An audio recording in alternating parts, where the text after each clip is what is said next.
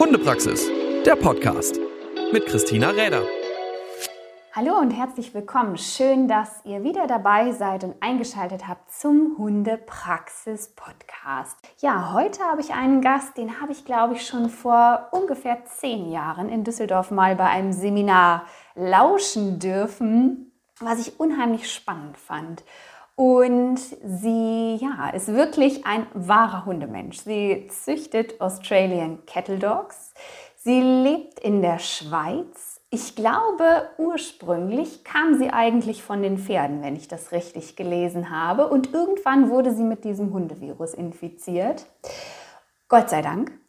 Und sie nimmt kein Blatt vor den Mund, wenn es um die ja, Gesundheit, Gesunderhaltung von Hunden und Rassen geht was schon zu einigen kritischen Artikeln, auch so was Ausstellungen und Qualzucht etc. betrifft.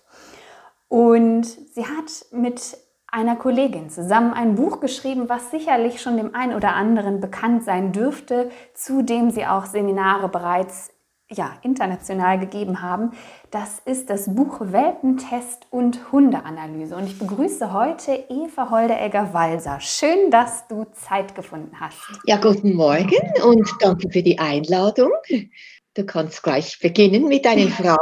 Genau, ich habe ja ein paar an dich weil es ja wirklich ein sehr spannendes Thema ist, um das es heute hier geht. Ähm, wie betrachten wir einen Welpen und wie wirkt sich das so ein bisschen ja, auf die weitere Karriere aus? Wie seid ihr zum Thema Körperbau beim Hund gekommen? Also das fällt einem ja nicht einfach so auf die Füße, das muss man ja irgendwie mit irgendeiner Art und Weise, ähm, muss einem da ja irgendwie ein Erlebnis vielleicht zuteil geworden sein. Wie bist du darauf gekommen? Also ich muss ein bisschen ausholen. Die Doris und ich, wir kennen uns aus dem Hundesport und äh, sie hat vor mir schon mit der Zucht begonnen und so wurden wir, äh, kamen wir in Kontakt. Und meine Zuchtwartin und ich bekamen von einer amerikanischen Züchterin so eine alte Kassette, so eine V8-Kassette mit dem Welpentest drauf. Das ist von Pat Hastings Puppy Puzzle.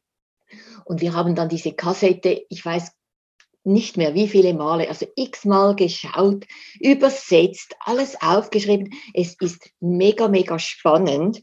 Und im 2004 haben wir dann meinen ersten Wurf analysiert, nach dieser DVD.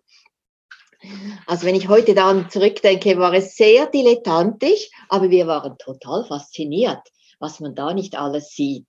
Und so haben wir uns über die Jahre immer weiterentwickelt. Das klingt schon mal nach einer sehr spannenden Reise. Wenn ich das richtig in Erinnerung habe, waren damals beim Seminar wirklich auch schon acht Wochen alte Welpen, die teilweise auch von den Züchtern mitgebracht worden sind. Das bedeutet, ihr schaut euch und es wird auch vor allem im Buch ähm, maßgeblich gezeigt, dass auch Welpen schon mit acht Wochen angesehen werden nach dieser Analyse. Warum erst mit acht Wochen? Ja, das ist der eigentliche Knackpunkt, weil in Deutschland gehen ja die Welpen mit acht Wochen schon ins neue Heim. Aber Pat Hastings, die Erfinderin vom Puppy Puzzle Test, die hat herausgefunden, dass nur mit acht Wochen das Zeitfenster offen ist, wo man den Welpen analysieren kann, weil nur in dieser Zeit, acht Wochen plus minus drei Tage, sieht der Welpe eigentlich so aus, wie er als erwachsener Hund aussehen wird. Und äh, das ist natürlich gut zum Sehen, ob das Gebäude stimmt und wir können auch schon die allerwichtigsten Schwachstellen, also die körperlichen Probleme, sind bereits in diesem zarten Alter ersichtlich.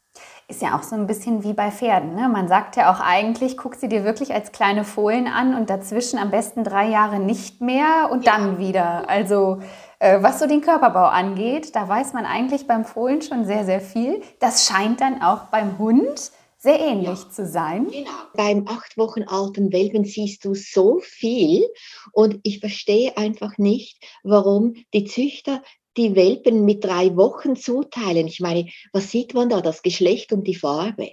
Aber wir haben keine Ahnung, wie wird das Temperament, wie wird der Körperbau und heutzutage verlangen wir so viel von unseren Hunden, das muss stimmig sein, sonst können wir unsere Hunde überfordern. Ich glaube, klar, es ist natürlich so eine Sache, man empfiehlt ja auch aus anderen Gründen eigentlich, dass eine Abgabe möglichst etwas später erfolgen sollte. Dann würde man mit diesem Zeitfenster ja gar nicht so in die Bredouille kommen. Wenn wir sagen, wir schauen uns das wirklich mit acht Wochen an und teilen danach auch so ein bisschen zu, weil ja sicherlich auch die Welpenabnehmer ein bisschen unterschiedliche Vorstellungen haben, was sie so mit ihrem Hund machen würden da gibt es dann mit Sicherheit auch das ein oder andere, was ja vielleicht auch wirklich wichtig wäre, dass man das äh, doch beachtet. Und klar, ich sehe das als Züchter eher so aus der noch aus der Variante Temperament und wie ist der Hund und zu wem soll er gehen. Aber dass da körperliche Aspekte auch mit reinspielen, dürfen wir ja wirklich nicht vergessen. Ja, und das ist ganz wichtig, vor allem für Zuchthunde und für Sporthunde. Ja. Ich meine, wenn du jetzt eine Rasse hast, die eigentlich nur mit der Familie spazieren geht, ist das nicht so wichtig. Aber wenn du einen Sporthund hast und du möchtest den wirklich fordern, dann äh, gibt es zwei, drei Sachen, die wirklich wichtig sind. Zum Beispiel der Schafhals und die kippbaren Sprunggelenke. Kein Mensch weiß, was das ist. Und es ist so verbreitet, so viele Welpen zeigen schon dieses Problem. Und wenn man solche Hunde in den Sport nimmt, dann ist das frühe Karriereende abzusehen, weil die Hunde verschleißen viel schneller, wenn sie nicht korrekt gebaut sind. Das klingt ja wirklich auch nach einer Gesundheitsprophylaxe, um das mal so ein bisschen äh, sehr klein zusammenzufassen vielleicht, dass das mit Sicherheit auch ja für ein langes glückliches gemeinsames Leben, wenn man wirklich in den Sport will, eben auch entscheidend sein kann. Wenn ich jetzt mal annehme, ähm, ich möchte in den Dummy-Sport oder ich möchte meinen Hund mit zur Jagd nehmen, was ja auch körperliche Beanspruchung darstellt, sicherlich eine etwas andere als ähm, Hunde, die im Agility gehen, wo du ja auch sehr viel dich mit beschäftigst. Was muss ich beachten, wenn ich da jetzt einen Welpen für aussuche oder mir anschaue? Was ist da wichtig? Also ganz wichtig ist, dass der Hund moderat gebaut ist, dass er nicht übertrieben gezüchtet wird die Hunde sollten nicht so schwer werden. Dass ich, äh, als du Dummy-Arbeit gesagt hast, ist mir gerade der Labrador in den Sinn gekommen, der einfach wegen den Ausstellungen einfach immer, immer schwerer wird und die Pfoten immer schlechter. Aber nein, das war jetzt einfach so eine, eine Idee, die mir in den Kopf gekommen ist. Ich sage dir mal ganz kurz, was eigentlich äh, körperbauliche Probleme für Auswirkungen haben. Also ich möchte gerne einen Sporthund mit einer guten Front. Das heißt, eine gut gewinkelte Front. Weil wenn die Schulter zu steil ist und der Vorderarm zu kurz und der Vordermittelfuß nicht elastisch, dann schlägt das jeder Schritt dem Hund in die Front. Und er verschleißt viel schneller, weil er nicht so gut abfedern kann. Dann braucht ein Sporthund einen gut ausgebildeten Brustkorb. Also der Brustkorb sollte bis zum Ellbogen kommen und der sollte möglichst weit aufgerippt sein. Das heißt, der Brustkorb sollte groß sein, damit das Herz und die Lunge Platz hat und der Hund ausdauernd ist. Weil Hunde mit einem schmächtigen Brustkorb, die haben viel weniger Ausdauer. Dann die lange Lende ist auch so ein Thema. Wenn, ich denke mir gerade auch für die Jagd müssen die Hunde ja sehr schnell und eng wenden können, im Agility auch. Eine lange Lende verzögert die engen Wendungen. Und wenn man einen Hund möchte mit einem guten Antrieb, also der Kraft aus der Hinterhand hat, dann braucht er auch eine relativ lange Gruppe weil die Gruppe äh, hat direkt einen Einfluss auf die Oberschenkelmuskulatur. Wenn du jetzt eine ganz kurze Gruppe hast, hat der Hund dünne Oberschenkel und keine Kraft. Der Antrieb ist einfach nicht da. Und das sind also Sachen, die siehst du schon mit acht Wochen. Und wenn du einen, wirklich einen äh, äh, Sporthund ausbilden möchtest, investierst du ja so viel in den Hund. Und da, wenn er einen guten Körperbau hat, dann ist es einfach viel einfacher und er hält dir länger. Jetzt hast du schon so ein paar Dinge genannt. Würdest du auch sagen, dass das so die, ich sag jetzt mal, schlimmsten Probleme für einen Hund im Leben sein können? Also die einem so am meisten körperliche Probleme rein sagen können? Also du hast jetzt gesagt, es schlägt einem in die Front. Ich verstehe das so ein bisschen, dass es eben vor allem auf die Gelenke, auf die Ellbogen und in die Schultergelenke geht. Ist das richtig? Ja, es gibt noch zwei ganz wichtige Sachen, die habe ich schon äh, vorher mal kurz angetönt. Das ist der Schafhals und die kippbaren Sprunggelenke. Also das sind wirklich nicht zu unterschätzende Schwachstellen. Die meisten Leute, notabene auch die Tierärzte, die haben noch nie etwas davon gehört. Und darum haben wir in unserem Buch diese zwei Probleme sehr anschaulich beschrieben. Wir haben sogar einen QR-Code im, im, Buch, da kommst du auf ein Video und dort wird Jamie gezeigt. Jamie ist bei mir im Hundesport. Ist ein ganz herziger Mischling, möchte so gerne arbeiten, aber er kann zum Beispiel nicht fährten und er kann kein Gegenstandsrevier machen. Das, also das ist Stöbern. Bei uns in der Schweiz machen wir Gegenstandsrevier. Mhm. Das heißt, der Hund kann nicht galoppieren und die Nase senken gleichzeitig. Geht nicht. Und zwar hat er einen Schafhals. Das heißt, wenn ich den Hund äh, unten am Kiefer fasse, kann ich ihm den Kopf über den Rücken dehnen. Mhm. Und das sollte nicht sein. Der Hund muss bei jedem Schritt muss er den Kopf stabilisieren und das gibt Kopfschmerzen. Dann hat er hinten, der Hinterhand sind die Sprunggelenke. Das sind so die Ecksteine für eine gute Hinterhand. Und die sind bei Jamie nicht stabil. Ich kann da draufdrücken mit den Daumen und da kippen die spontan nach vorn. Ganz viele Hunde, also wir haben praktisch in jedem Wurf haben wir so einen bis zwei Welpen mit weichen Sprunggelenken. Und jetzt stell dir mal vor, der Hund möchte sich auf seine Hinterbeine verlassen, springt über ein Hindernis und das Sprunggelenk kippt ihm. Da muss er sich total stabilisieren. Und solche Hunde schwimmen zum Beispiel auch nicht gerne und nicht gut. Hunde mit Schafhals und kippbaren Sprunggelenken, die gehen meistens gar nicht ins Wasser, also nur bis zum Bauch im, im heißen Sommer, aber die schwimmen nicht gern.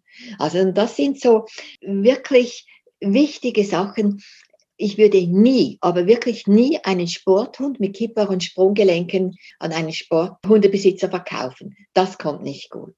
Also da ist ja keinerlei Bewegung nach links, rechts. Es ist ja wirklich nur ein klares, da ist eigentlich extrem viel Spannung drauf. Ne? Also aus der Physio kennt man jetzt zum Beispiel Arthrose da eigentlich super selten ähm, weil es eigentlich so mit als die stabilsten Gelenke gehen. Und wenn das eben nicht gegeben ist, dann wird es mit Sicherheit, wie du sagst, äh, da entsprechend auch seine Probleme bereiten. Aber ein Punkt, über den man überhaupt nicht nachdenkt. Also äh, bisher, finde ich, in der Hundezucht. Die meisten Hunde mit einer aufgewölbten oberen Linie haben kippbare Sprunggelenke, weil die nehmen dann Kraft aus den Hinterbeinen auf die Front und wölben dann bei der Lende auf und das sind dann die, die dort diese Verwirbelungen haben und diese Blockaden kommt meistens von unten. Und die Leute denken gar nicht dran. Ich glaube, was ich so zwischendurch mal sagen muss, es geht ja hier in keinster Weise darum, einen Hund oder so schlecht zu reden, sondern es geht ja wirklich darum, zu sehen, dass es körperliche Zusammenhänge gibt, die einem Hund im Sport das Leben extrem schwer machen können und auch zu körperlichen Folgeschäden führen, wenn man ihn dort platziert und man das eigentlich dann ja schon von klein auf weiß. Und es geht nicht darum, wie eben auch mit den Labradoren, die immer schwerer werden und die schlechten aufgeknöcherten Füße haben, äh, die das nicht mehr tragen können irgendwo. Ne? Also wo wir dann ja auch Probleme bekommen. Es geht nicht darum zu sagen, das ist gut oder schlecht, sondern wirklich eben zu schauen, welcher Hund gehört wohin. Also was kann der machen? Ich glaube, das ist ein Punkt, den man da immer wieder betonen muss, dass es wirklich wichtig ist, sich solche Dinge mit anzusehen und dafür sensibel zu werden, auch als Züchter, das eben bei den Hunden zu sehen und danach auch mitzuwählen, wo geht der Hund hin. Da hast du mir wirklich aus der Seele gesprochen, weil, äh, schau mal, ein Züchter hat 50 Prozent Hunde, Welpen, die weder in die Zucht noch in den ja, Sport gehören. Richtig. Das müssen wir uns einfach klar sein. Auch bei der allerbesten Verpaarung. Wir machen ja unsere Welpen nicht selber. Schau mal, ich habe schon den absolut besten Hund im Wesen, der hat den Rückbiss, oder? Oder dann fehlen einem die Zähne oder ja, der genau. andere hat eine Fehlfarbe oder wir, wir haben so viele Ansprüche an unsere Hunde. Und wenn ich habe ja meistens sehr nette Kaufinteressenten und wenn ich dann denen sage, schaut, bei mir dürft ihr die Welpen nicht auswählen. ihr dürft sagen, das ist mein Favorit, das Nummer zwei, Nummer drei. Aber wir schauen uns miteinander den Welpen an. Ist der gut für dich? Oder passt der besser zu einem anderen Besitzer? Ja. Auch wenn die Farbe noch so toll ist. Weil was nützt dir die schönste Farbe, wenn dir der Hund mit zweijährig zusammenbricht, oder? Weil ich als Züchter, mein größter Wunsch ist, dass meine Welpen glücklich sind. Und wenn meine ja. Welpen glücklich sind, sind auch meine Hundekäufer glücklich. Das ist so einfach manchmal äh, schockiere ich die Welpenkäufer, aber bis jetzt sind alle glücklich und eigentlich alle haben ein freundschaftliches Verhältnis zu mir, weil man muss es den Leuten einfach erklären, warum es geht, oder? Wir möchten unsere Hunde ja nicht überfordern. Wir möchten ihnen ein schönes Leben bereiten und wenn es den Hunden gut geht, geht es dem Besitzer auch gut. So ja, einfach. Vor allem wäre es ja schlimm, wenn du dein Wissen dann nicht durchsetzt und nicht ja. sagst, was, also nicht danach handelst, was du weißt. Und ich glaube, da kann man sich dann sehr, sehr glücklich schätzen, wenn man an solch eine Adresse gerät, die dann natürlich auch zugunsten des Hundes entscheidet, wo passt es wirklich. Und ja, wie du schon sagst, hinterher ist man dann eben glücklich, wenn der Hund lange das mit mir machen kann, wofür ich ihn mir angeschafft habe. Ob das ist, dass wir einfach gemeinsam spazieren gehen und wandern oder ob es halt wirklich ein Sporthundeleben ist. Und ich glaube, das ist das Wichtigste. Wenn ein Hund Probleme hat mit dem Körper, es gibt ja so viele Möglichkeiten, den Hund trotzdem auszulasten. Unbedingt. Oder? Ich meine, und, heutzutage kannst du Bettwanzen suchen und machen irgendetwas. Der muss ja nicht über den Parkour rasen, oder?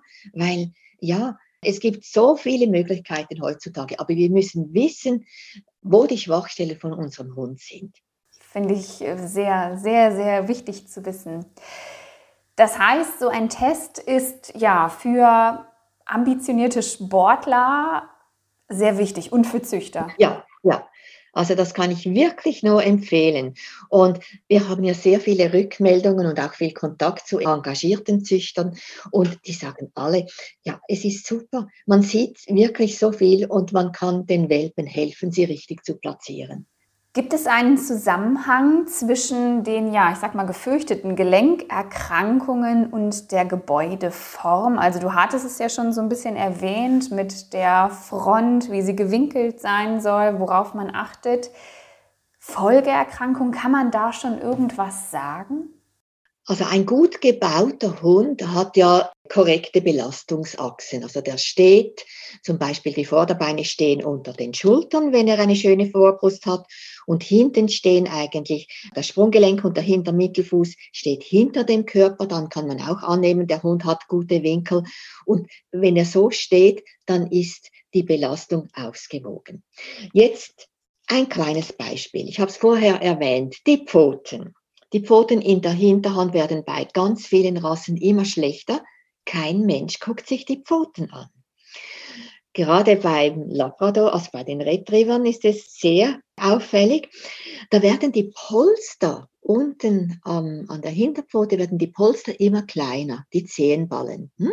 Mhm. Und die Abstände sind dann größer. Das heißt, die Zehen liegen nicht mehr satt aneinander. Sie sind auch in den vielen Fällen nicht schön aufgeknöchelt und der Hund ist dadurch instabil. Jetzt der Hund möchte ja eigentlich stabil stehen. Was macht er dann? Er verlagert das Gewicht gegen hinten und steht dann auf der großen Sohleballen und vorne fächern sich die Zehen auf. Das heißt, von vorne siehst du schon das Polster und die Nägel, die zeigen Richtung Himmel. Das sind Rollpfoten. Jetzt stell dir mal vor, der Hund steht sehr instabil auf seinen Rollpfoten. Das heißt, eigentlich jeder Schritt muss doppelt ausbalanciert werden. Wenn der Hund gleichzeitig noch instabile Sprunggelenke hat, kannst du dir vorstellen, dass eigentlich der Hund total instabil ist und dadurch die anderen Gelenke auch mehr belastet, weil die richtige Achse stimmt nicht mehr. Und das siehst du schon beim Welpen. Und das siehst du auch als Züchter. Und äh, wenn du so äh, eine Pfote hast, dann doppelst du die nicht, dann schaust du dir nach einem Zuchtpartner, der gute Pfoten hat. Weil Pfoten sind die Basis. Zehnarthus ist extrem schmerzhaft und so verbreitet im Alter. Jetzt hatten wir so den Retriever und du hast ja die Kettle Dogs und viele andere, aber gilt das rasseübergreifend? Ja, das gilt auch für Dackel, das gilt auch für Docken. Also das moderate, ausgewogene, das funktionelle, das ist rasseübergreifend. Es gibt ein paar ganz wenig äh, Ausnahmen, zum Beispiel bei Terrier oder Bulldoggen ist äh, ein bisschen anders, aber das haben wir im Buch alles notiert, aber normalerweise passt das für alle.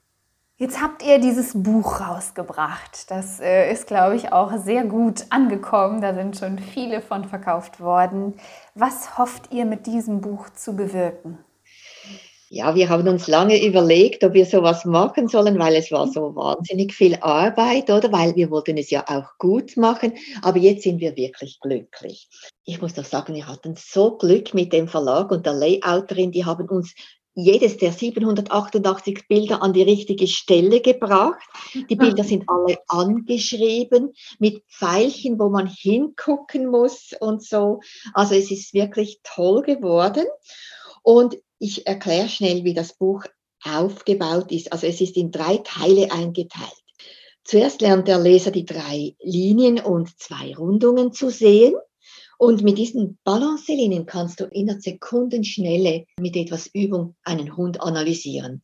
Wenn der Hund nämlich nicht in diese Balancelinien passt, dann hat er entweder hinten oder vorne ein Problem.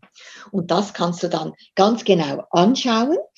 Wir haben äh, zuerst den Erwachsenenhund erklärt, alles, was nicht mehr mit diesen Balancelinien passt, was da für Probleme sein können. Und dann haben wir das Herzstück, das ist der Welpentest. Da gibt es eine Checkliste mit über 50 Punkten und das wird Bild für Bild wird erklärt, wie du die Finger halten musst, um den Hund zu testen. Und ganz zum Schluss kommt dann das Kapitel der Sporthunde. Dort gehen wir vor allem auf die Ursache und Wirkung ein. Zum Beispiel kann ein Hund nicht schnell wenden oder warum ist ein Hund nicht ausdauernd, warum kann ein Hund nicht schön springen und solche Sachen. Das wird ganz genau, wird das beschrieben, woran das liegen könnte. Dieses Handbuch, das ist ja sehr dick, 300, über 350 Seiten, richtet sich eigentlich an alle Hundehalter. Es ist für Laien geschrieben.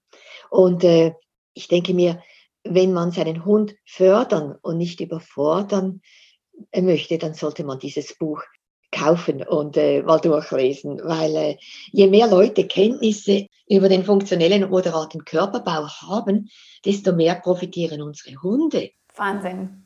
Ja, davon sollten auf jeden Fall viele, viele profitieren. Deswegen möchten wir euch das natürlich an dieser Stelle auch nochmal ans Herz legen ähm, wenn man wirklich so einen Blick dafür bekommt. Und ich glaube vor allem Züchter, die da auch in diese verschiedenen Schienen hinkommen, wo es eben darum geht, Hunde in den Sport zu geben, in die Arbeit zu geben, für die finde ich das wahnsinnig wichtig. Und das werden wir natürlich drunter verlinken, dass ihr da auch nochmal den Hinweis zum Buch bekommt.